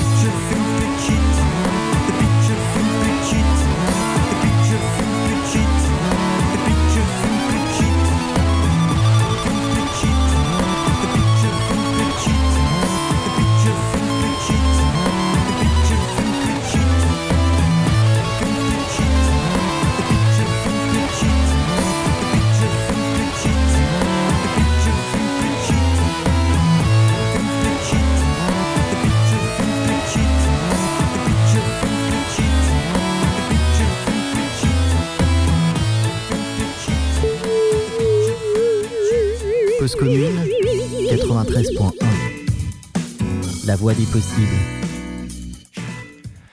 Vous êtes toujours dans Cause à effet euh, sur euh, 93.1, votre magazine du travail, de l'emploi, de la formation. Et nous sommes en direct, il est 22h21 avec Gladys Lutz, donc euh, euh, docteur en psychologie du travail et ergonome. Alors je disais en te présentant en début d'émission que tu es présidente de la DITRA, qui est l'association de prévention des mésusages de substances psychoactives en milieu euh, professionnel, ce qu'on appelle les PSA, hein, c'est ça? Les euh, SPA, les SPA, substances SPA. psychoactives, oui. Et, euh, et alors donc du coup tu me disais euh, euh, que les mésusages c'était pas exactement le terme qui allait bien. Non, alors en fait, bon, alors ça c'est l'histoire. en fait, c'est un terme qui va bien, mais mais parce que historiquement, en fait, l'association Aditra euh, était vraiment euh, une association qui a été créée par euh, des acteurs du monde de la dictologie et euh, des acteurs plutôt du monde du travail, de l'analyse du travail, de la santé. Et la notion de mésusage est, est en fait une notion qui est, qui est consensuelle, hein, enfin qui vraiment fait, comment dire, enfin une notion reconnue et entendue autour de l'idée que si, on, si justement, il y a cette, on peut parler d'addiction, et euh, qui englobe tous les, toutes les consommations, c'est ce que c'est ce que j'évoquais tout à l'heure. Mais après, on peut aussi affiner en parlant d'usage. En général, quand on parle d'usage, c'est quand il n'y a pas de dommages associés ou possiblement aussi d'usage à risque. Donc c'est là où il y a une probabilité d'avoir des dommages liés à notre consommation qui augmente, et puis et, euh, et puis éventuellement de dommages avec des troubles ou autres. Et la notion de mes usages, c'est ce qui rend c'est ce qui rend compte de ces usages qui sont à risque ou avec des dommages. Donc c'est voilà, c'est une réalité. Sauf que c'est trop compliqué. Euh, enfin, c'est pas c'est pas une notion opérante en milieu professionnel. Non, mais alors donc du coup, qu'est-ce que vous portez là dans l'association euh, Donc toi, en tant que présidente et l'association en général? Alors nous, ce qu'on porte vraiment, euh, c'est justement d'aller regarder, quel que soit le type d'usage, c'est-à-dire de, de, ne pas partir par une porte d'entrée d'abord, de comprendre quel est le type d'usage et en fonction de la catégorie, on va aller, par exemple, s'il y a de la dépendance ou quoi, on va agir de telle et telle manière ou on va mobiliser tel et tel acteur. Ce qu'on dit, c'est que il faut vraiment euh, partir sur cette question euh, des usages et d'aller voir, quel qu'il soit, hein, de ne pas, pas avoir un préalable de, la qualification, mais de rentrer dans l'entreprise avec cette idée de comprendre les interrelations euh, travail, consommation de, de, psychotropes et santé. Et donc de créer dans, dans, les modalités d'intervention, enfin dans les modalités de la manière dont on rentre dans les entreprises et dont on aborde cette question, des conditions justement pour pouvoir faire émerger les différents types d'usages. C'est-à-dire qu'est-ce qui se consomme euh, que, et ça, pas uniquement euh, du point de vue d'observateurs qui verraient d'autres consommer, mais aussi mettre euh, tout le monde en réflexivité et la direction comprise. Parce que ce qui se passe classiquement, c'est que, c'est que dans les modalités d'intervention euh, euh, qui font consensus aujourd'hui, en gros, c'est on accompagne les directions pour comprendre et réguler ou en tout cas prévenir la consommation des salariés. Nous, ce qu'on dit, c'est que, et ce que dit la psychologie du travail, enfin ce que dit vraiment les approches aussi de l'ergonomie, c'est-à-dire où on met la, question du travail au centre, c'est qu'à un moment donné, si on, se pose une question, qui en l'occurrence là est est la, la la consommation de psychotropes, il faut que tout le monde se mette en réflexion. Et que du coup se pense aussi la question des usages des directeurs. Et là, ça calme tout le monde. Enfin, ça calme au sens où... non, non, mais au sens où du coup, ça en devient... Enfin, ça met... À partir du moment où on met les directions et les employeurs en réflexion aussi sur ça, on va bien aller du côté de mais pourquoi aller me questionner là-dessus? Bah, Parce qu'on va aller regarder justement de quelles, quelles, quelles, conséquences éventuelles il peut y avoir sur le travail, mais surtout comment ça se construit et comment réguler du côté du travail euh, ces consommations-là. Et éventuellement, quels, quels sont les liens entre vos propres consommations d'employeurs avec celles des usagers? Enfin, on vient, on vient penser. En fait, on déplie la question et on vient penser ce qui se passe. Et, ce qui est, et en fait, là, au bout du compte, ce qui enfin, et nous, c'est vraiment le, le, le but de la démarche, c'est que quand on met tout le système, enfin, qui, en général, ça commence parce que quand on est dans une entreprise de 500 salariés, on ne va pas à un moment faire une réunion à 500. Mais ça passe par des, par des, dispositifs comme ça, de, enfin de, sous-systèmes de, de, petites équipes ou autres. En fait, mais quand on se met dans cette réflexivité-là, en fait, ce qu'on voit émerger, très vite, c'est ce sur quoi on a la main au milieu professionnel, c'est-à-dire effectivement comment ça se passe. Alors quand on parlait dépôt, comment ça se passe Ou si par exemple je consomme euh, pour tenir 15 heures de garde, ben, comment se construit le fait d'en arriver à 15 heures de garde de manière aussi régulière Ou on parlait tout à l'heure d'enchaîner, d'avoir, besoin de, travailler 4 jours d'affilée, ben, comment collecte, enfin comment du point de vue de l'organisation, tout ça, ça se construit. Et, ce qu'on voit finalement, c'est qu'en tirant le fil des consommations, on vient attraper la question euh, des TMS, la question des risques psychosociaux. Enfin, en fait, on vient euh, questionner le santé, enfin, la santé, les activités. Et alors, ce qui est intéressant, c'est que on pourrait se dire, oui, mais finalement, on tire ce fil et après, on voit un mastodonte qui est euh, l'organisation. Euh, et on n'est pas là, euh, parce que souvent les interlocuteurs qu'on a dans les, dans les groupes de travail, et même les directions dans les, dans les entreprises plus grandes, n'ont même plus parfois, les DRH et autres, la main sur l'organisation du travail. Ils font, ils font la manière qu'on leur dit de faire.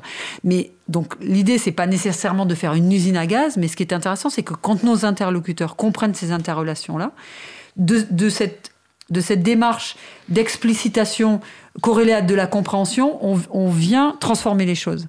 C'est-à-dire que quand on se rend compte que finalement on a à ce point besoin de telle et telle consommation, euh, eh ben, on, met souvent individuellement ou collectivement, on vient trouver des marges de manœuvre en fait. Et c'est ça qui est intéressant, c'est-à-dire que euh, on, c'est pas une usine à gaz hein, qu'on vient déployer, c'est comprendre ensemble et, euh, transformer, enfin transformer son regard, transformer son analyse, sa compréhension pour euh, comprendre et pour à nouveau transformer. En fait. Et ça, c'est accueilli, ça, ça se présente comment quand tu, euh, quand, enfin, tu, quand tu rentres dans une entreprise? Comment je dois faire, moi, si je devais euh, te remplacer pour faire exactement ce qu'il faut faire sans que personne se doute de la substitution? Et, comment, du coup, ça va, ça, ça va être accueilli? Comment ça va? Bah alors, c'est là où c'est là où votre émission, euh, je l'évoquais tout à l'heure, en fait, où le titre de l'émission, euh, qu'est-ce que les addictions disent du travail? Bah, en fait, ce qui est intéressant, c'est que moi, ce que je vous décris là, je, je n'ai réussi à le mettre en œuvre que dans le cadre de recherche c'est-à-dire, enfin, principalement dans le cadre de recherche. Alors, c'est en train de bouger, hein, parce que l'ANACT, l'Agence nationale pour l'amélioration des conditions de travail, se met dans cette approche euh, telle que je vous la décris, une approche vraiment beaucoup plus organisationnelle. Mais là, on est vraiment, euh, c'est une démarche innovante au sens euh, pas encore vraiment mise en œuvre, pas au sens on aurait trouvé la solution ou la baguette magique. Non, non, pas du tout. Dans, dans le sens vraiment de, ça n'est pas ce qui est en pratique aujourd'hui. Et, et, donc, ce qui se passe, c'est que ce qui permet d'attraper cette, enfin, de, pouvoir, enfin, les entreprises dans lesquelles euh, moi j'ai pu travailler comme ça, c'est des entreprises qui finalement ont accepté justement de se dire, on vient chercher autrement.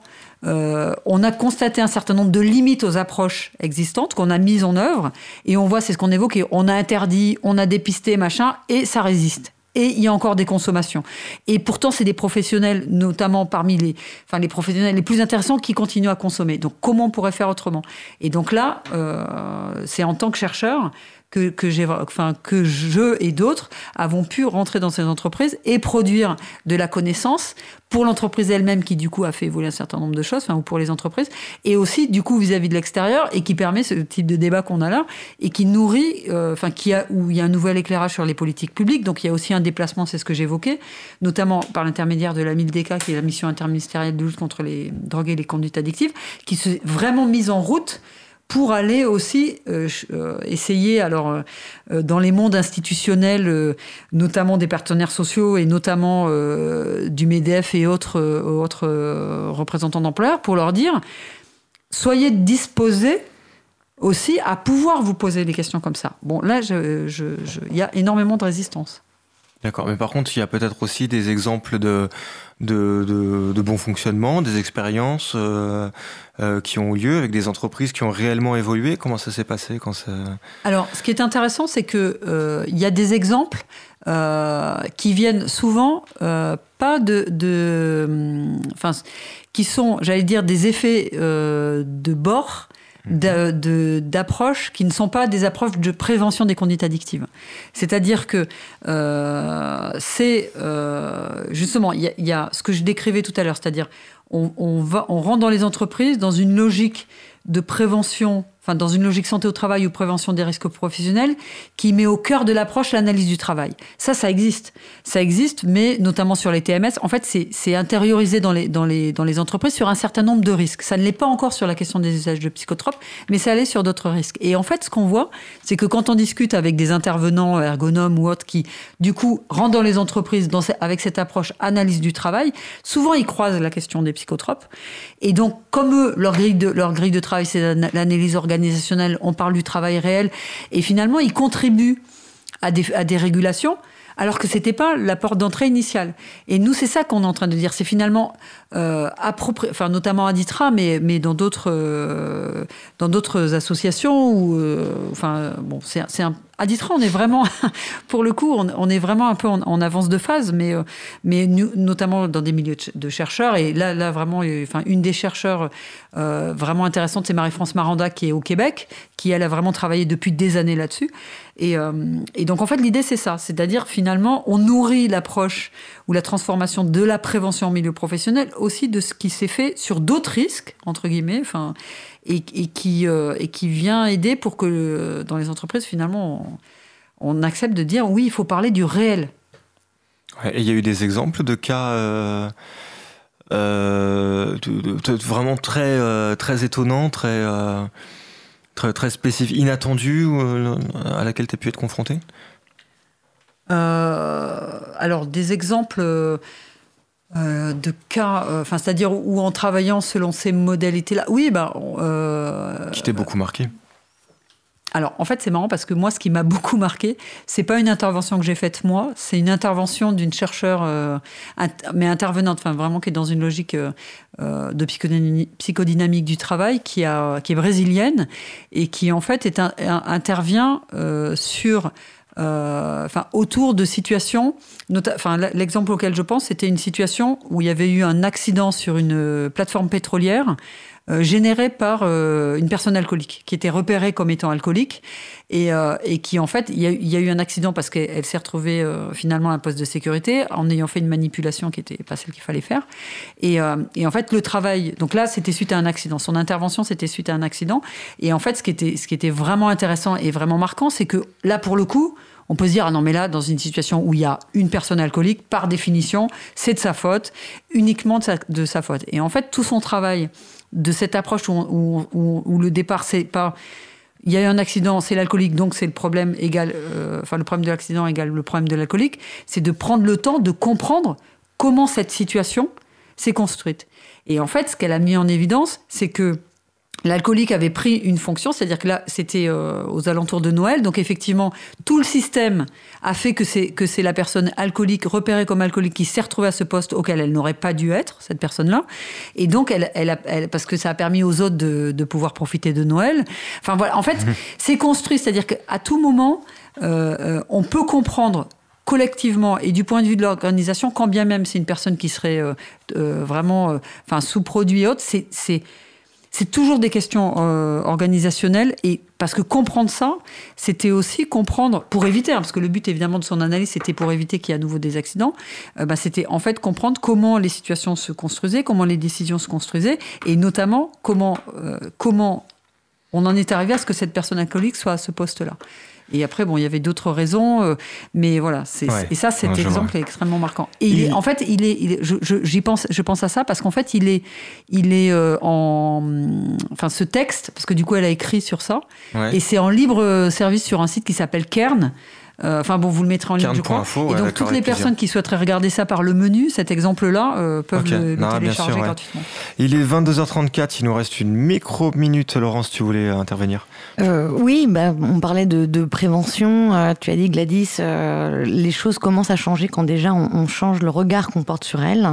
et au-delà, quelles, quelles sont les marges de manœuvre pour l'individu? C'est-à-dire, il faut agir directement sur justement ce travail réel, sur l'organisation euh, de ce travail. Et euh, est-ce que du coup, au niveau individuel, on peut quand même euh, trouver voilà, une marge de manœuvre par du travail bien fait, compensé enfin... Oui, oui, alors il y a effectivement de la... Enfin, alors, ce qui se passe, c'est que individuellement, je pense que déjà, regarder nos consommations, quelles qu'elles soient, qu'elles nous posent problème ou pas, la regarder sous l'angle de quel sens professionnel ça peut avoir, ça je pense que c'est super intéressant de le faire. Et après, du coup, ça ce qui est intéressant, c'est pas uniquement d'en rester là, c'est de l'articuler avec comment, si par exemple ça vient euh, me permettre de dormir, ou, enfin tout ce qu'on a évoqué précédemment, comment ça, je, je peux trouver euh, des espaces euh, dans mon milieu professionnel, quel qu'il soit, pour le discuter collectivement. C'est-à-dire pour euh, vraiment resocialiser ce qui m'arrive.